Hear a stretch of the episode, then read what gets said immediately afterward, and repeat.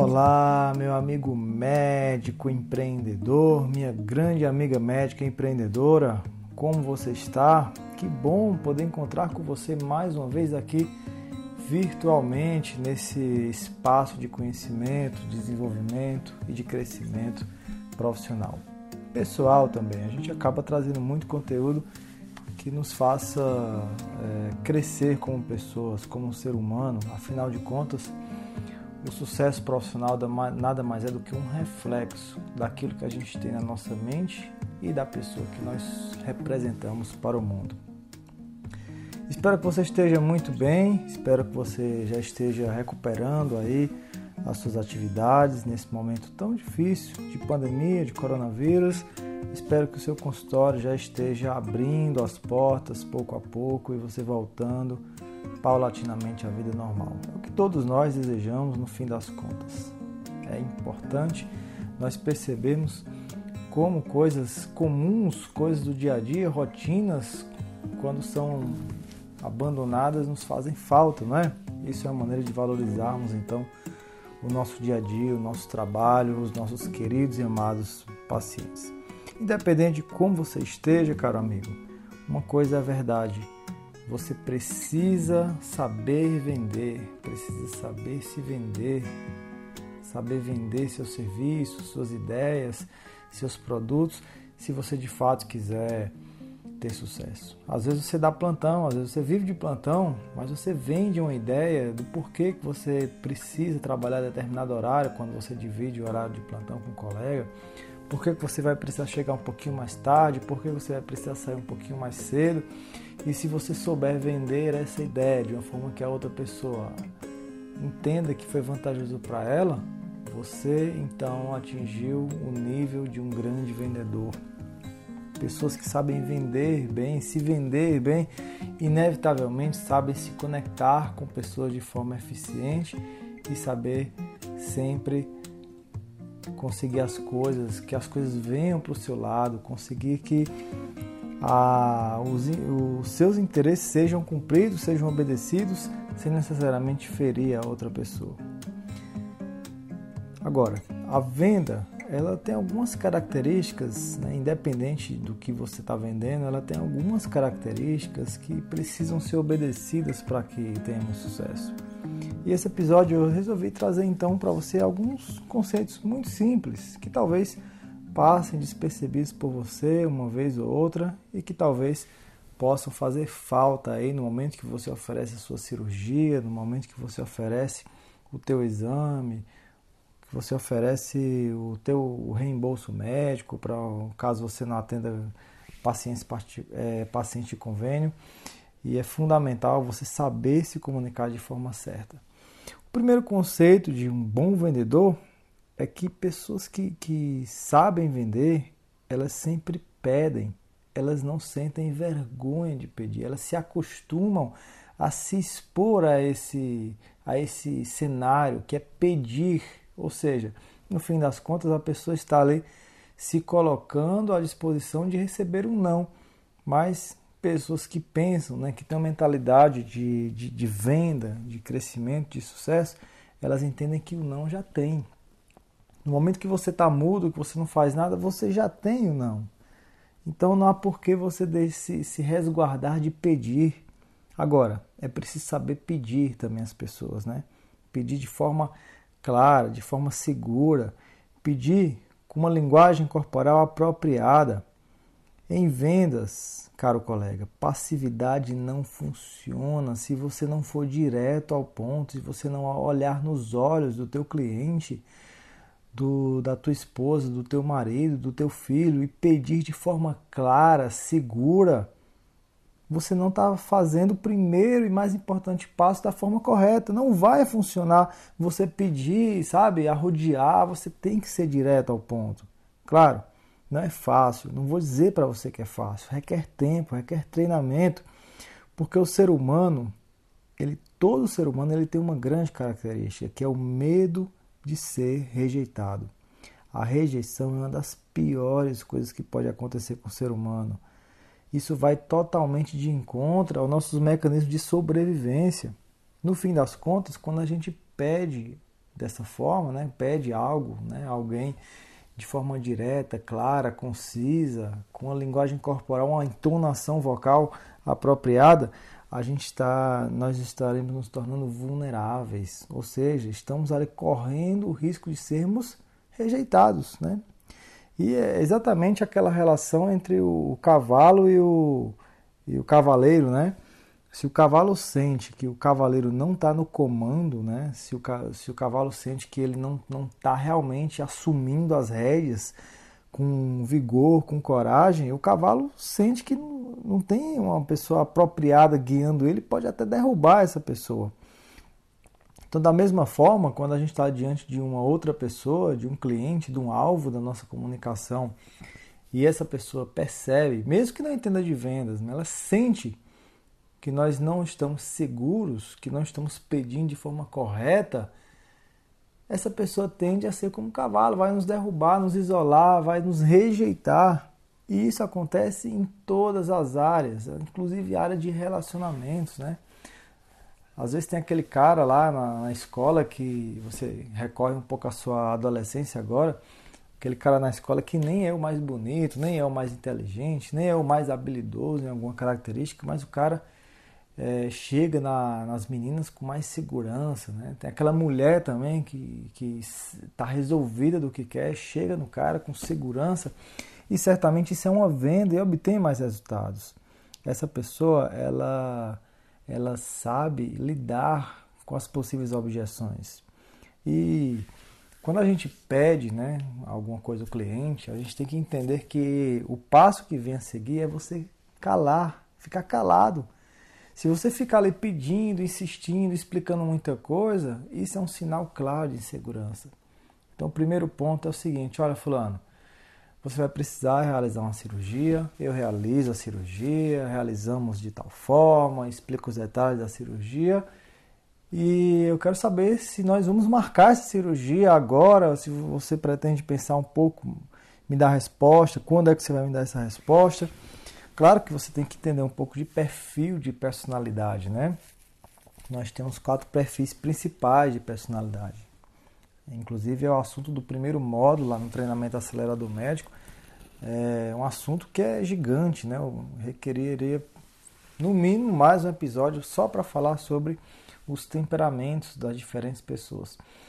E o, perfil dominante, aquela pessoa que você deve falar mais conciso, mais direto ao ponto, né? sem arrudeios. Agora, o perfil paciente, o perfil conforme, aliás, o, o perfil estável, né? também conhecido como paciente, é aquela pessoa que você tem que falar de forma mais programada. Que dia você vai me dar a resposta? Quando é que eu posso ligar para você? Mas em qualquer perfil de personalidade, a falar com qualquer uma dessas pessoas, é mistério que nós demonstremos segurança, que é bom não para nós, mas a nossa comunicação tem que passar a ideia que é melhor para outra pessoa, né? E, inclusive, nessa questão de comunicação, é importante nós termos bem claro na nossa mente que o mais importante numa comunicação assertiva, uma comunicação que vende, não é o que nós dizemos, né? mas é como as pessoas percebem aquilo que nós dizemos. Por isso que tem que ser uma linguagem simples e direta ao ponto. Às vezes você fala é, uma coisa assim meio arrudeando e a pessoa sabe, não ficou muito claro. Aí você vai e pensa assim, ah, mas é óbvio que eu estou falando, né, que, que, que eu tenho um, um exame melhor, é óbvio que eu estou falando que eu tenho algo melhor aqui para ele, mas o óbvio não existe, seja claro, inclusive pergunte claramente, você entendeu o que eu falei? Você tem alguma dúvida sobre o que eu te falei? é importante, né, quem vende, ao terminar uma explicação, fazer esse tipo de questionamento. Olha, fulano, você tem alguma dúvida sobre o que eu acabei de falar? Está bem claro na sua mente o que nós precisamos fazer, o que você precisa fazer? O óbvio não existe. Inclusive, é, um dia desses entrou um representante de medicamentos lá no consultório, logo que estava terminando essa época de... O consultório estava abrindo novamente E aí eu perguntei para ele assim, cara, qual é o. O nome dele é Alexandre, né? Alexandre, qual é o grande aprendizado que você teve nesse período de pandemia? E ele falou, doutor Neto, no meu caso, o meu grande aprendizado foi que o óbvio não existe. E eu gravei essa frase, achei fantástico o que ele falou, né?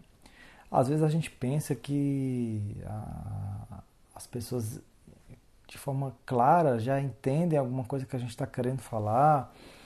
É, às vezes a empresa, ela, ela a, a, falou na relação dele com a empresa, né? A empresa achava que os colaboradores, os representantes, né, de forma muito óbvia, já, já, já teriam que ter a, a certeza, já cair a ficha que deveriam visitar os médicos através de momentos online. E não, não, não, não, necessariamente. Tem gente que nunca nem usou isso, tem gente que não sabe nem como é que começa, nem como é que termina, nem a vantagem, nem a desvantagem. Então eu entendi que o óbvio não existe, a gente tem que falar de forma muito clara para as pessoas. Então é isso, numa comunicação, é importante não é o que você acha que, que, que é importante, né? Você não você acha que, é, que é, o que você está falando é relevante porque na sua compreensão é relevante ou na sua compreensão está fácil, mas é importante nos preocuparmos se a outra pessoa está entendendo mesmo, se está entendendo não só a mensagem, né, de forma interpretativa, mas se ele está entendendo a importância daquilo dali. Fulano, você realmente vê a importância do que eu estou te falando? Você reconhece a importância do que eu estou te falando? E aí esse tipo de questionamento nos traz então à tona, vai revelar para a gente muitas vezes que a nossa linguagem não está tão clara, tá? E numa linguagem, né, a, a linguagem, a comunicação, a gente sempre precisa ter a, a, noção também que a mente humana ela procura atalhos né, para compreender as coisas. É o chamada a ciência heurística, né? ou seja, a mente humana, num mecanismo de, de preservação, de poupar energia, ela adota padrões e ela acaba recorrendo esses padrões, a essas teclas de atalho, para entender mensagens e para tomar decisões. Então, são chamados gatilhos mentais, né? Se a gente souber dominar os gatilhos mentais, souber fazer as pessoas tomar decisões com base em pequenas expressões que a gente fala, que faz ela recorrer a esses padrões cerebrais no subconsciente, nós certamente incitaremos muito mais desejo nessas pessoas, atrairemos muito mais as pessoas através da nossa comunicação. É por isso que eu digo que a base do acelerador médico né, não é simplesmente marketing digital. Isso por si só não, não, não faz é, total sucesso, né? não, tem, não faz total sentido. Mas se você usa as ferramentas do marketing digital, que é capaz de atrair, de alcançar milhões de pessoas numa fração de segundos, associado a uma comunicação recheada por gatilhos mentais, por comunicação persuasiva, então bingo, a gente acaba sim, de fato, não só alcançando milhões de pessoas, mas trazendo a atenção delas para o nosso produto, para o nosso serviço, para o nosso negócio. E aí, claro, é, num primeiro momento tem que entender de padrões. Eu recomendo alguns livros, né? O Armas da Persuasão, do Robert Cialdini, Pré-Suasão, do mesmo autor, Cop Logic, da, da Ágora, é, a, é, Arquitetura da Persuasão, Todos são livros essenciais para a gente ler, né? Ideias que colam, é, Vencendo Objeções, são, todos, são, todos são livros que nos trazem ideia de comportamento humano. Rápido e Devagar é um livro do Daniel Kahneman também que é sensacional. Todos esses livros nos falam sobre o funcionamento, o padrão de funcionamento da mente humana no que diz respeito a uma comunicação. E aí, é, uma das coisas que todos esses livros falam em comum é que aquilo que é diferente, aquilo que soa como diferente, né? até o livro Cop Logic ele fala aquilo que soa como sexy, ele vende. Então o que é que acontece? A mente humana está poupando energia. Então se, se a gente se nos deparamos com uma, um vídeo, com um post, com a comunicação que você já está acostumado a escutar, que você já, já viu aquilo antes, a mente entende, esse padrão já está aqui guardado, eu não preciso prestar atenção, isso já é comum para isso, já é óbvio para mim. Mesmo que tenha alguma pequena diferença, mas a estrutura em si é igual que todo mundo faz, é igual que todo mundo fala, a nossa mente tende a fugir daquilo. Agora, se pula na nossa frente algo que pareça totalmente diferente, sabe? A gente presta atenção, porque isso representa tipo eu preciso armazenar isso porque é uma coisa diferente. Lá na frente eu posso precisar disso para a minha sobrevivência. Digamos, é, a linguagem mental talvez seja essa. É por isso que nos nossos posts lá no Acelera do Médico a gente sempre procura criar coisas diferentes, né? que soem, que apareçam, é, que seja visualizado como algo diferente, sexy, inovador e assim os nossos posts, não só na questão visual, mas também na escrita, acaba atraindo as pessoas. E aí, enquanto grupo, todo mundo unido, ali a gente compartilha entre, entre nós. E o sucesso realmente vem porque uma coisa é uma pessoa estar tá pensando, outra coisa é 300, 400 pessoas estarem pensando, criando ideias todos os dias, né? E dessa forma a nossa mente mestre tem funcionado muito bem. Agora, em relação a, a como, é que, como é que os clientes recebem nossa mensagem, é importante nós entendermos que os clientes eles julgam a nossa mensagem baseado na experiência deles, na vivência deles, na visão de mundo deles e não na nossa. É por isso que é tão importante nós procurarmos entender a jornada do nosso cliente, as escolhas que eles fazem, as páginas que eles curtem, os comportamentos que os nossos clientes têm, para a gente falar, a gente usar uma linguagem não que seja coerente com a nossa interpretação de mundo, mas coerente com a interpretação de mundo da outra pessoa, do nosso cliente, do nosso seguidor, do nosso fã. E a gente só vai entender isso se nós procurarmos viver o cenário do nosso cliente. E aí a gente vai conseguir adaptar inclusive a nossa linguagem não verbal. Uma das maneiras é a gente fazer pesquisa, né? Pesquisa não só com formulários de pesquisa, mas averiguar os comentários, o vocabulário dessas pessoas e usar essas mesmas palavras que eles usam. De uma certa forma, eles vão se sentir mais familiarizados com a nossa comunicação. É, um dia desse eu estava ah, gravando uns vídeos aqui com o nosso videomaker e ele falou que recebeu uma proposta de um político, né, para gravar os vídeos da campanha. E ele falou assim: "Ah, mas ah, ele acabou desistindo porque com o coronavírus a campanha, né, foi adiada, não se sabe nem direito ao certo quando é que vai ser a, a eleição". E eu falei: "Cara, na minha opinião, isso é um uma perca de tempo dele, porque se fosse eu político, eu entenderia que esse é o melhor momento para ele começar a trabalhar através de pesquisa, entender a cabeça das pessoas. E você consegue adaptar o teu discurso a partir dessas pesquisas. Por exemplo, ele poderia fazer uma pesquisa, uma pesquisa até através do, de ferramentas digitais mesmo, falando assim: você é a favor ou contra a eleição nesse ano? Esse ano.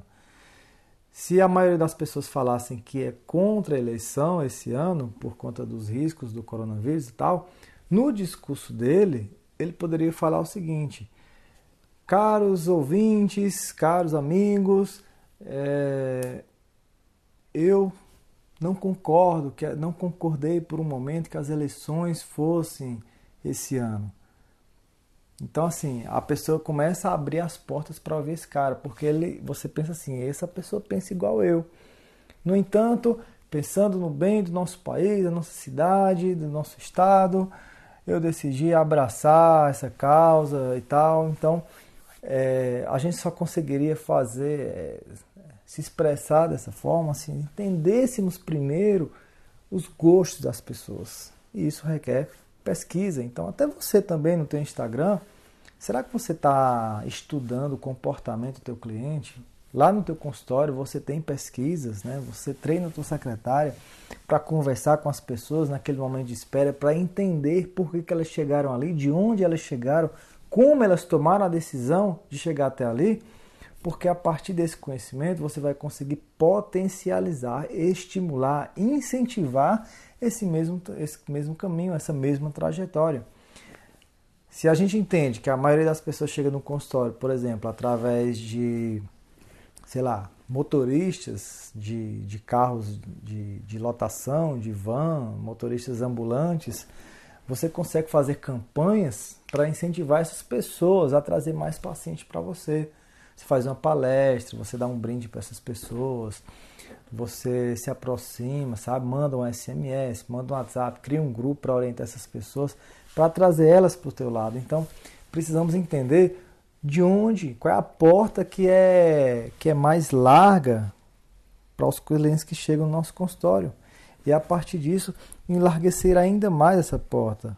É o chamado 80-20, né? a regra de Pareto, que diz assim: 80% dos teus resultados, a maior quantidade de faturamento teu, de lucro teu, vem somente de 20% das coisas que você faz. Entenda, enxergue, visualize o que é esses 20% e potencialize, dê poder aquele dali, coloque energia naquele dali, amplie, amplifique aquele dali e certamente o teu consultório vai vir. Então, por exemplo, você trabalha no SUS, trabalha em plantão, trabalha em consultório, mas você percebe que por mais que o teu tempo seja menos em consultório, é dali que vem a tua renda maior. Então, dá um adeus. Para de dedicar o teu tempo a coisas que não são tão vantajosas para você, financeiro, lucrativamente, até em termos de alegria, de satisfação qualidade de vida e foca no que traz resultados para você de uma forma geral. E assim você, com certeza, vai amplificar seus resultados, vai trabalhar menos e ganhar mais. Então, é, a partir de uma compreensão, de uma comunicação, a gente consegue então entender como podemos, a partir do comportamento das pessoas, conseguimos depreender como podemos é, direcionar nossa linguagem para os nossos pacientes. E aí muita gente também fala assim, ah Neto, a venda também requer que a gente vença objeções, né? A gente quebre objeções. É, é verdade. Na medida que a gente entende as pessoas, conversa com elas, faz pesquisa, a gente começa a entender quais são as principais dúvidas, objeções, perguntas levantadas pelas pessoas em relação àquilo. E aí a gente deve antecipar aquilo dali. Por exemplo, você tem uma, uma cirurgia para indicar o paciente. Aí o médico que não entende muito de venda, ele indica a cirurgia e diz, ah, tudo bem, fulano, qualquer coisa você me pergunte. O cara que entende vendas, ele antecipa as objeções. Aí você fala, olha, fulano, você está indicado cirurgia tal, e deixa eu te explicar algumas coisas sobre a cirurgia e as principais perguntas que as pessoas costumam me fazer. E aí ele está antecipando as objeções. Você fala sobre o que, é que vai sentir no pós-operatório, quais são os riscos, é, o que, é que aumenta a segurança dessa cirurgia. Muita gente comete um erro muito comum, né, muito comum, que é o erro de focar no lado negativo das coisas. E a gente precisa focar no lado positivo das coisas. Então veja, o médico ele tem medo de ser processado, ele tem medo de o paciente complicar, de ter qualquer coisa, e ele para é, justifica, né, que para se resguardar vai falar tudo que pode acontecer. Olha, você pode ter uma parada cardíaca, você pode é, a doença não curar ou curar e depois voltar. Aí começa a focar em tudo de ruim que pode acontecer. Mas não é a estratégia mais inteligente a fazer. Porque quer queira, quer não, você está incitando medo no teu cliente. E ele vai perceber, por melhor que você seja, menos valor em você simplesmente pela forma como você está se comunicando. O ideal seria, claro, você focar um pouquinho no negativo e mais no positivo.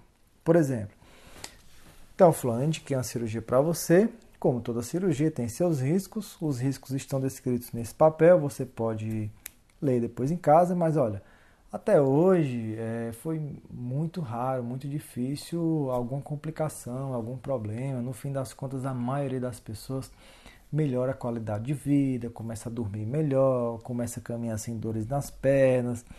Imagine né, quando você se recuperar da cirurgia, e a maioria das pessoas tem uma recuperação em 15 dias ou em um mês, que é um período curto, rápido. Quando você puder fazer suas coisas, trabalhar normalmente, sem você se preocupar com isso, você se livrar disso de uma vez por todas. Imagina como vai ser legal isso, como vai ser bom. E olha, apesar disso que você vai ler, eu, o meu compromisso é em sempre dar o meu melhor para você. Eu realmente é, sempre procuro fazer o melhor pelos meus pacientes, eu procuro me atualizar sempre, usar aparelhos que tragam mais segurança para a cirurgia. Então fica tranquilo que você tem um grande amigo aqui aliado seu para fazer o melhor por você.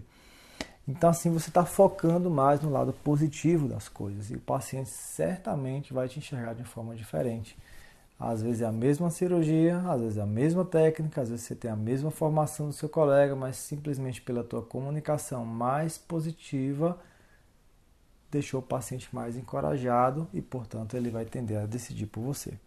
E aí um sai para falar, um sai falando para o outro, um sai falando para o outro, boca a boca vai fazer você ser o mais escolhido pelas pessoas simplesmente pela sua comunicação mais positiva. Falar a mesma coisa, fez o mesmo papel de esclarecer as coisas, mas um focou mais no negativo, o outro focou mais no positivo. Quem vende mais, aquele que gera melhores emoções para o seu cliente.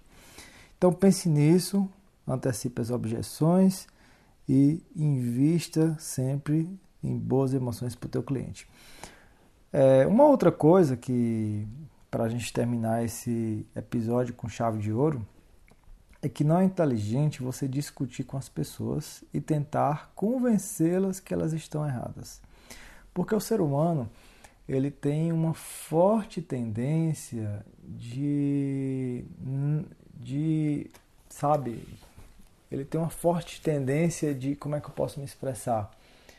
É, ele não, ele não quer, não quer demonstrar que fez algo errado.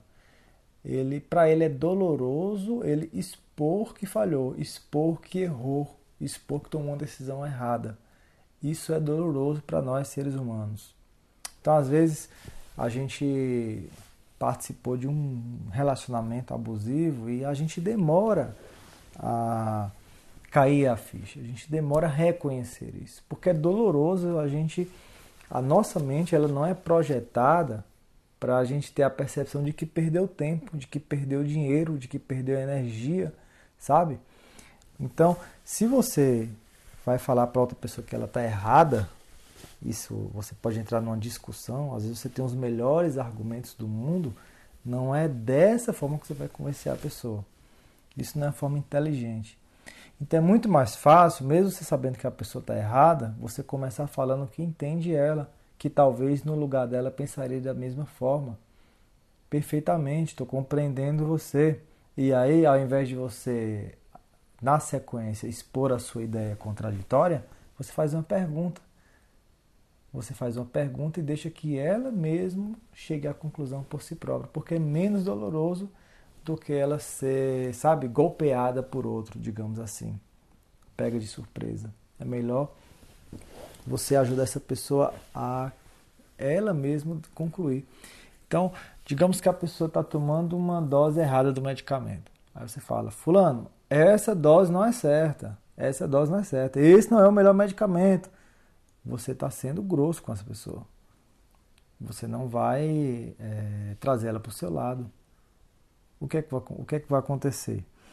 É, essa pessoa vai pensar que foi lá no outro médico que passou a medicação errada, com dose errada, ou até um farmacêutico que passou o remédio para ela ela vai pensar assim, é doloroso para ela ver que perdeu tempo, que perdeu dinheiro, então não é a melhor forma de você agir.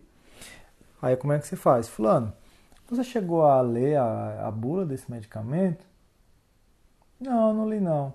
É, é bom ler a bula, né? Vamos, vamos, vamos ver aqui. Aí você pega a bula, olha, procura aqui para mim a questão da dose, por gentileza. Então ela mesma vai ver, vai chegar à conclusão que a dose estava errada. E aí quando ela vê, doutor, a dose aqui parece que está errada, né? Ou então, se eu me ajuda a calcular, que fala 50 miligramas por quilo, não estou entendendo. Ah, então vamos, vamos calcular aqui. E aí você fala assim, ah, parece que a dose está errada, o que, é que você acha? Então faz pergunta, né? E essa pessoa vai chegar à conclusão, de forma menos dolorosa, de que realmente fez uma escolha errada. Então a pessoa foi lá no médico que indicou a cirurgia sem necessidade, por exemplo. Isso talvez possa acontecer. E ela foi lá no seu consultório pediu uma segunda opinião. Não é inteligente você falar assim: olha, esse médico está errado, esse médico é, indicou a cirurgia desnecessariamente. Você vai fazer com que o cliente né, mais uma vez, passe por um processo doloroso de entender que perdeu tempo, dinheiro, até se arriscou. E geralmente, se você confronta, na maioria das vezes, a pessoa pode até ser educada e te escutar, ficar caladinha em respeito à tua autoridade, mas ela, é, em linhas gerais, vai sair meio, sabe, na dúvida, não sabe se o errado é você ou é o outro. Então, o que você pode fazer é o seguinte, fulano, mas vamos pensar o seguinte, aí começa a fazer perguntas, e se isso, e se aquilo, e já pensou se você né, faça cirurgia, você não está sentindo nada hoje, e aí assim, essa cirurgia a gente faz um corte, será se um corte não vai fazer você ter sintoma? Aí a pessoa, é doutor, eu estou sentindo nada, vai que corta, eu vou começar a sentir alguma coisa, talvez seja pior, né? Então trabalha com perguntas quando você for convencer a pessoa de alguma coisa que você percebe que ela está fazendo a coisa errada. Isso que a gente está falando não é opinião minha, isso é baseado em comportamento, neuromarketing, a forma como o cérebro percebe as coisas. Muito bem, meu caro amigo médico empreendedor, espero que essas instruções sejam de grande valia para você. Eu acho que esses exemplos práticos certamente poderão te ajudar a vender melhor teu serviço, a lidar melhor com as pessoas, adaptar tua comunicação e sem dúvidas nenhuma você conseguir vender mais, lucrar mais, fazer escolhas mais assertivas. Espero que eu tenha conseguido vender a minha ideia para você nesse episódio e espero sinceramente que eu tenha te ajudado. Esse é o grande propósito desse episódio, o grande propósito desse podcast. E nesse momento eu queria te pedir gentilmente se você reconhece valor nesse episódio ou em outros episódios que você tem acompanhado aqui no nosso podcast. Eu te peço que você compartilhe com seus amigos, fala do podcast Médico e Empreendedor para outras pessoas, o primeiro podcast de empreendedorismo médico, de visão de crescimento médico do nosso Brasil. Depois desse surgiram outros, né? Alguns, algumas pessoas acabaram escutando e decidiram criar o seu próprio podcast, tudo bem em relação a isso, mas esse é original, esse é o primeiro. Esse de fato traz a essência do desejo de mudar a classe médica no país através do empreendedorismo. Quero te agradecer por sua atenção, por seu carinho, por dedicar o seu tempo aqui nos escutando. E faz o seguinte, manda uma mensagem para mim lá no Instagram. É o jneto com dois t's, ponto médico, Ficarei muito feliz em ver que tem alguém escutando esse podcast, alguém reconhecendo o valor nessas minhas palavras. Manda uma mensagem para o meu WhatsApp também, o número é 87, que é o DDD, o telefone é o 996250201. Ficarei muito feliz em saber qual é o seu caso, qual é o seu desafio, qual é o seu objetivo, como é que eu posso te ajudar de alguma forma e assim nós possamos fazer uma nova medicina no país, formar uma nova classe de médicos nesse país. Médicos mais preparados e com visão de mundo para crescer e gerar mais transformação às pessoas. Mais uma vez, te agradeço imensamente por você contribuir com esse projeto, que até então era um sonho e que hoje está se tornando realidade. Todos os estados da Federação Brasileira, nós temos médicos nos acompanhando, médicos fora do Brasil na Colômbia, na Venezuela, na Argentina, no México, na Espanha, em Portugal. Estou muito, muito feliz, entendo na minha visão, espero que esteja certo, que tem um Deus que se importa com esse projeto, que tem um Deus que abençoa esse projeto, que colocou a mão para fazer isso crescer e frutificar numa terra de pessoas que estão tão tristes, tão descontentes, tão para baixo com a profissão médica e eu acredito sinceramente que vivemos a melhor época da medicina, só precisamos abrir os olhos e enxergar isso. Um grande abraço, caro amigo, tenha uma excelente semana, conte comigo para o que você precisar e nos encontramos no próximo episódio. Fui!